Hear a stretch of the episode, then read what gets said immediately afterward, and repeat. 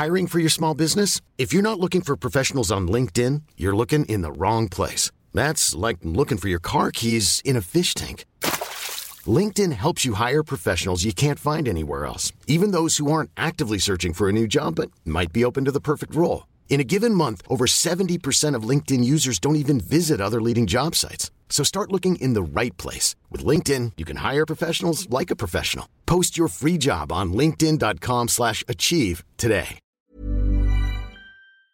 Bonjour à toutes et à tous, bienvenue dans le podcast La Sueur. Salut Big Rusty, comment ça va? Salut, salut Guillaume, salut tout le monde. Ça Wow, wow, wow, wow, wow. On s'intéresse aujourd'hui aux invaincus. On va parler des invaincus. Et ce fameux moment où vous pouvez basculer et passer de 10-0, 17-0, 24-0, 29-0, 30-0, pourquoi pas, à une première défaite en carrière. Parce que oui, tout peut basculer à ce moment-là dans votre carrière. On ne sait pas ce qui peut se passer après. Et là, on a le cas de Hamza Chimaev qui combat l'UFC 273, combat le plus attendu de la carte malgré les deux combats pour le titre et qui affronte Gilbert Burns. Aujourd'hui, Hamza Chimaev, il a un bilan parfait. 100% de victoire en carrière, 100% de finish en carrière, il n'a jamais dépassé le deuxième round de sa vie, mais il affronte quelqu'un en la personne de Gilbert Burns, classé numéro 2. Et nous, là, on va un petit peu s'interroger sur ces moments où une carrière peut changer, où vous avez un combat qui peut vraiment définir une carrière à proprement parler, parce que là, aujourd'hui, Hamza Chimaev, il a la confiance, il a l'ascendant psychologique sur tous ses adversaires, mais ça va peut-être changer lors de l'UFC 273 dans la nuit du 9 au 10 avril. Big Rusty,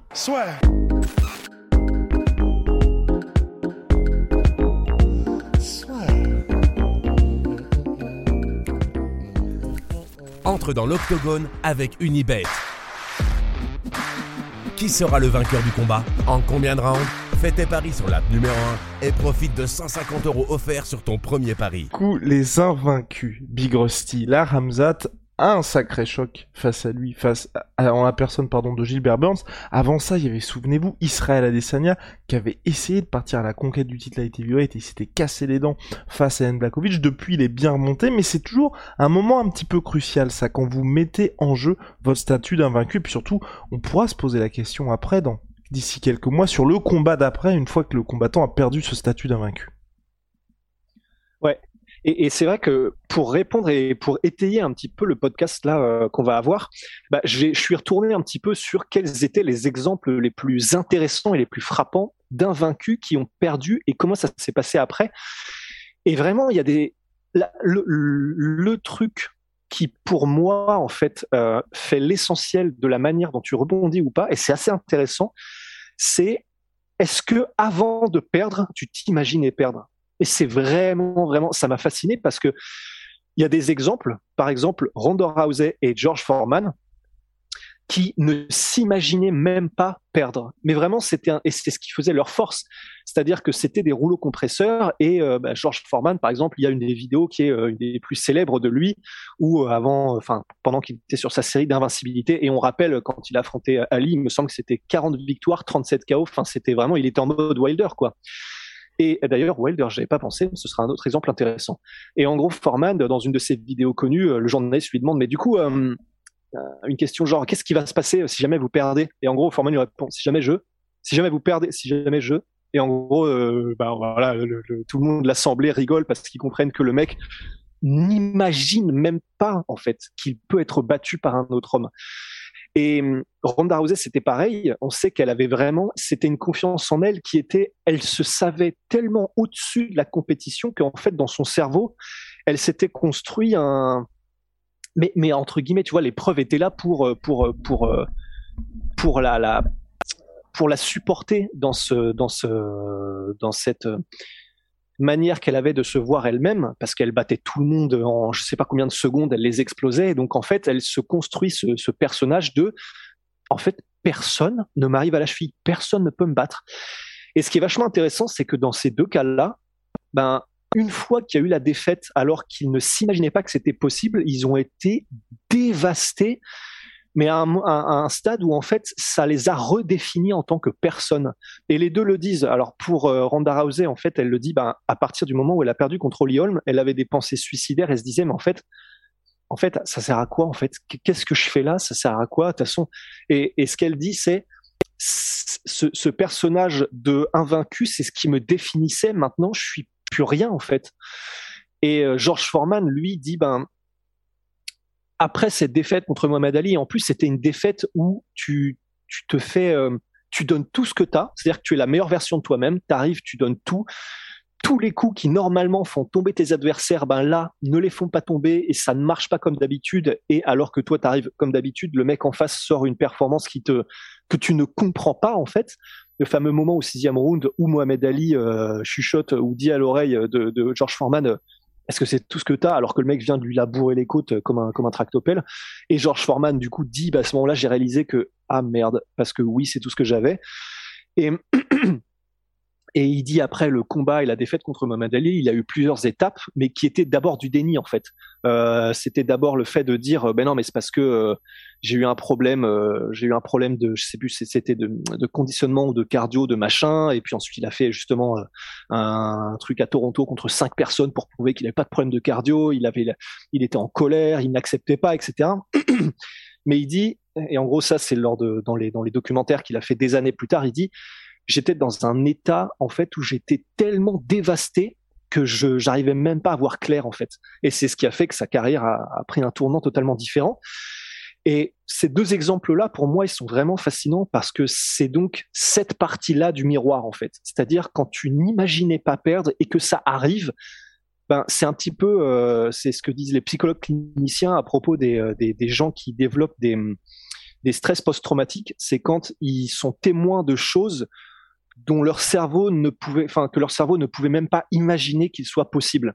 Ça peut être les, les horreurs de la guerre, des, des, enfants, des trucs comme ça. Et en gros, généralement, ceux qui arrivent et qui reviennent de la guerre et qui sont euh, qui n'en reviennent jamais les mêmes, c'est lorsqu'ils ont découvert et vu et été témoins de quelque chose que leur psyché ne pouvait même pas concevoir que des humains puissent le faire. C'est un peu, c'est un peu la même, euh, dans le même esprit entre guillemets, même si c'est bien sûr à des degrés totalement différents.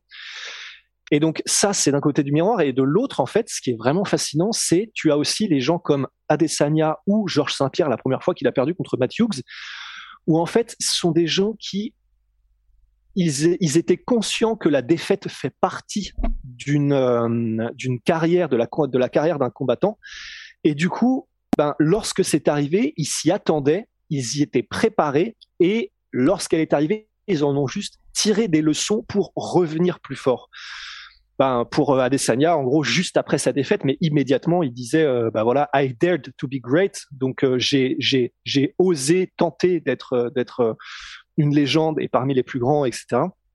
Georges Saint-Pierre, ben lui, lorsqu'il, lorsqu'il est revenu de sa défaite contre Matthews, il disait, ben voilà, je. Hiring for your small business? If you're not looking for professionals on LinkedIn, you're looking in the wrong place. That's like looking for your car keys in a fish tank. LinkedIn helps you hire professionals you can't find anywhere else, even those who aren't actively searching for a new job but might be open to the perfect role. In a given month, over 70% of LinkedIn users don't even visit other leading job sites. So start looking in the right place. With LinkedIn, you can hire professionals like a professional. Post your free job on linkedin.com slash achieve today. Lorsque je suis arrivé dans le combat, j'osais même pas regarder Matthews dans les yeux dans le stare down, etc. Et puis euh, au final, bah, il m'a donné une bonne leçon et puis c'est ça qui m'a permis de revenir. Je l'ai rebattu ensuite, etc.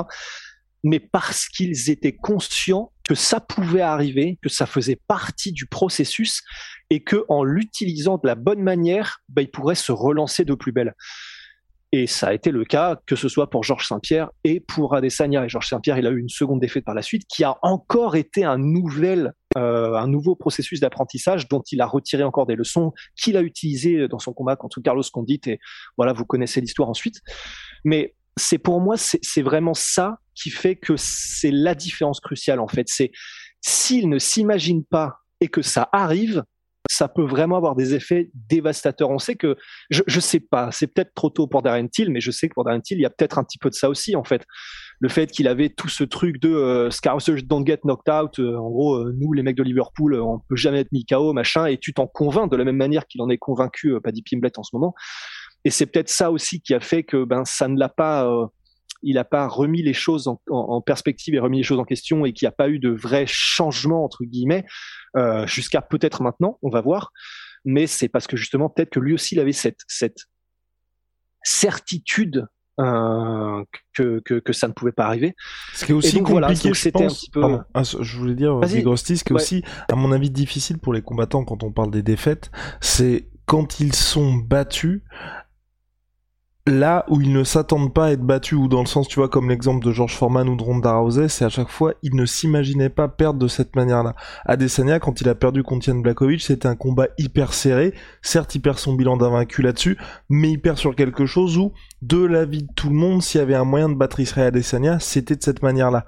Cyril Gann, par exemple, on va le voir, il a très bien pris sa défaite face à Francis, parce que là aussi, tu vois, c'était un combat hyper serré, il gagne les deux premiers rounds, ensuite, il perd par la lutte, mais dans un cinquième round où il met le premier takedown, et ensuite, Francis inverse la, tendance. On s'attendait pas à ce que Francis fasse de la lutte, mais de tout ce que tout le monde avait dit, c'était, s'il y a un moyen de battre Cyril Gann, faut réussir à le mettre au sol, tu vois. Et je pense que ça, c'est beaucoup moins traumatisant pour les athlètes, et ça leur permet de bien prendre le truc, parce que, depuis le début, ils savent que c'est là-dessus qu'il faut travailler forcément et ensuite ils vont pouvoir, enfin, ils vont pouvoir capitaliser, là-dessus pour la suite de leur carrière. Si par exemple Cyril avait perdu contre Francis parce que Francis avait sorti une masterclass debout, là tu vois on aurait été wow, là c'est chaud et c'est vrai que si toute ta carrière t'a fait sur sur un point en particulier et c'est là qu'on t'attend et là t'es dépassé, je pense que c'est hyper traumatisant. D'où les cas de George Foreman et de Ronda Rousey parce qu'il y avait ce côté bah, euh, absolument inarrêtable quand on regarde son run à l'UFC. Et aujourd'hui, Adesanya, et on verra pour Cyril je pense qu'ils ont réussi à bien revenir là-dessus parce que ils ont été mis dans des situations où, quand Adesanya est revenu après son combat contre euh, contre euh, Yann Blakovic, il a affronté Marvin Vettori. Marvin Vettori allait bien évidemment le tester sur la lutte et il a montré à tout le monde que ok, il s'est pris un takedown face à Marvin Vettori, mais il n'y a pas eu vraiment de alerte où ça va être chaud, le combat va bientôt se terminer. Et je pense que c'est ce qui change aussi beaucoup. Et là aujourd'hui, où au moment où on parle Hamza Chimaev va bientôt affronter Gilbert Burns, c'est là aussi une situation où ça va dépendre beaucoup si jamais il venait à perdre de comment il va perdre aussi, tu vois. Parce qu'il y a euh, des fêtes et puis des fêtes qui peuvent être traumatisantes. Non, c'est sûr. c'est sûr. Et on parle d'invaincu, mais ça se rapproche beaucoup aussi de la confiance que tu peux te bâtir quand tu as une série d'invincibilité. Parce que par exemple, Francis Nganou, la, la confiance en lui qu'il avait quand il a affronté Mutic la première fois, ça se rapproche beaucoup de ce dont on parle alors qu'il n'était pas invaincu. Euh, parce que la défaite qu'il avait eue, c'est quand il n'était pas encore euh, euh, vraiment formé au MMA, et du coup, je pense que dans sa tête, il ne la considérait même pas comme une défaite dans le sens, euh, voilà, il savait pas encore ce qu'il faisait. Et c'est vrai que pour pour revenir à ton point, bah par exemple le combat euh, entre Rafael dos Anjos et Anthony Pettis, où Anthony Pettis était en pleine bourre, il avait probablement cette confiance de l'invaincu, même s'il n'était pas non plus, il me semble. Non, il n'était pas, mais il avait cette confiance de l'invaincu aussi, et il a été battu debout et très clairement et pendant cinq rounds. Donc c'est son, son, son jeu le, le, striking par Rafael dos Anjos et on sait qu'il est jamais revenu de la même manière ensuite et donc euh, et donc ça va complètement dans, dans ton sens. Et puis ben pour euh, pour et c'est vrai qu'il y avait il y a, d'autres exemples bah, récemment euh, je, je regardais les combats de Brock Lesnar la première défaite de Brock Lesnar contre Frank Mir il est tellement confiant en fait quand il affronte Frank Mir la première fois qu'il va le démonter qu'en fait il est très nonchalant presque dans sa manière de s'échapper des soumissions, dans sa manière de de pas se faire prendre en triangle, parce que il est tellement convaincu que de toute façon il va trouver un moyen d'éclater son adversaire que cette confiance qui fait que tu peux avoir une demi-seconde d'avance parce que tu ne doutes pas peut aussi te desservir parce que tu peux donc te faire choper parce que tu es plus nonchalant, etc. Donc c'est vraiment c'est une balance qui est très intéressante. Et pour Hamzat, euh, pour ne pas partir tout seul, mais pour Hamzat, j'aurais tendance à penser, si on se fie à ce qu'on vient de dire, mais c'est, je suis très curieux, que ben on peut pas s'empêcher de se dire, il fait partie de la catégorie des euh, Ronda Rousey, des euh, des George Foreman, parce que ben il est invaincu, mais genre en lutte freestyle, il est à 24-0, en amateur, il est à 3-0, en professionnel en MMA, il est à, 3, à 10-0 et, et, cette confiance en lui qui émane et qui, l'exude euh, par tous les ports, ben, on, on peut pas s'empêcher de se dire, on voit, là on le voit, euh, Randa Rousey, euh, George Foreman, Deontay Wilder avant sa première défaite. Et, du coup, c'est c'est fascinant parce que je, je veux je veux pas qu'il perde parce que je veux aussi voir jusqu'où est-ce qu'il peut aller avec cette confiance de l'invaincu, jusqu'où est-ce qu'il peut amener ses compétences? Parce qu'on sait qu'il s'entraîne cinq fois par jour, donc forcément, euh, s'il s'entraîne de genre pas juste physiquement, mais aussi pour faire progresser tous ses skills, toutes ses compétences, ben ça veut donc dire que il, il a, là, il est en train de se développer un niveau mais monstrueux. Et la preuve est là puisque ce qu'il fait dans l'octogone. Donc j'ai pas envie de le voir perdre tout de suite parce que j'ai presque envie de voir jusqu'où est-ce qu'il peut arriver euh, en développant ses, ses, compétences au maximum et donc j'ai presque envie genre qu'il aille euh, combattre pour le titre avant tout ça, tu vois. Mais je suis aussi curieux, presque curiosité malsaine, mais très très curieux de voir s'il perd lorsqu'il perdra, parce que voilà, maintenant il y a eu le précédent Habib euh, qui donc n'a pas eu de défaite, mais si il continue de combattre jusqu'à une défaite, et on sait que bah, c'est normalement ça arrive, on pourrait citer John Jones aussi euh, dans ces cas-là, mais bah, je suis très curieux. Je suis très très curieux de savoir si ça confirme la théorie ou justement s'il a cette confiance en lui, etc., mais que parce que il, voilà, il, sait aussi ce qui s'est passé euh, avec Fedor, les machins, et qu'on on, perd tous un jour normalement si on continue suffisamment longtemps. Est-ce qu'il a ça d'un côté de sa tête, à l'arrière, euh, bien caché, etc., mais qui veut pas le voir pour l'instant ou pas, qui lui permettrait de surmonter ça et de d'utiliser une défaite comme une force? Enfin, vraiment, je suis très très curieux aussi le jour où ça arrivera, si ça arrive. Affaire à suivre, Big Rusty. Vous le savez, Big Shana, My Sweet Pea. My Sweet Protein, moins 38% sur tout My Protein. Avec le code la Venom, sponsor de l'UFC. Sponsor de la sueur, see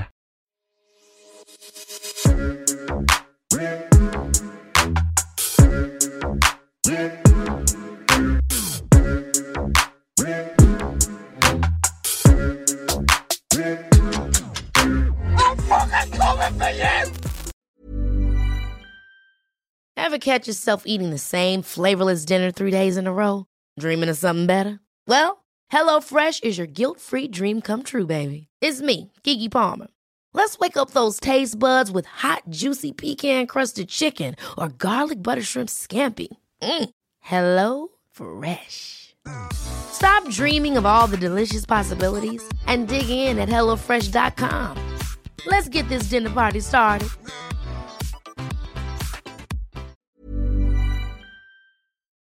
Et voilà, c'est la fin de votre épisode du podcast La Sœur. Si ça vous a plu, n'hésitez pas à nous mettre les 5 étoiles sur Apple Podcast ou sur Spotify. Vous pouvez aussi nous laisser un petit commentaire, ça nous aidera beaucoup.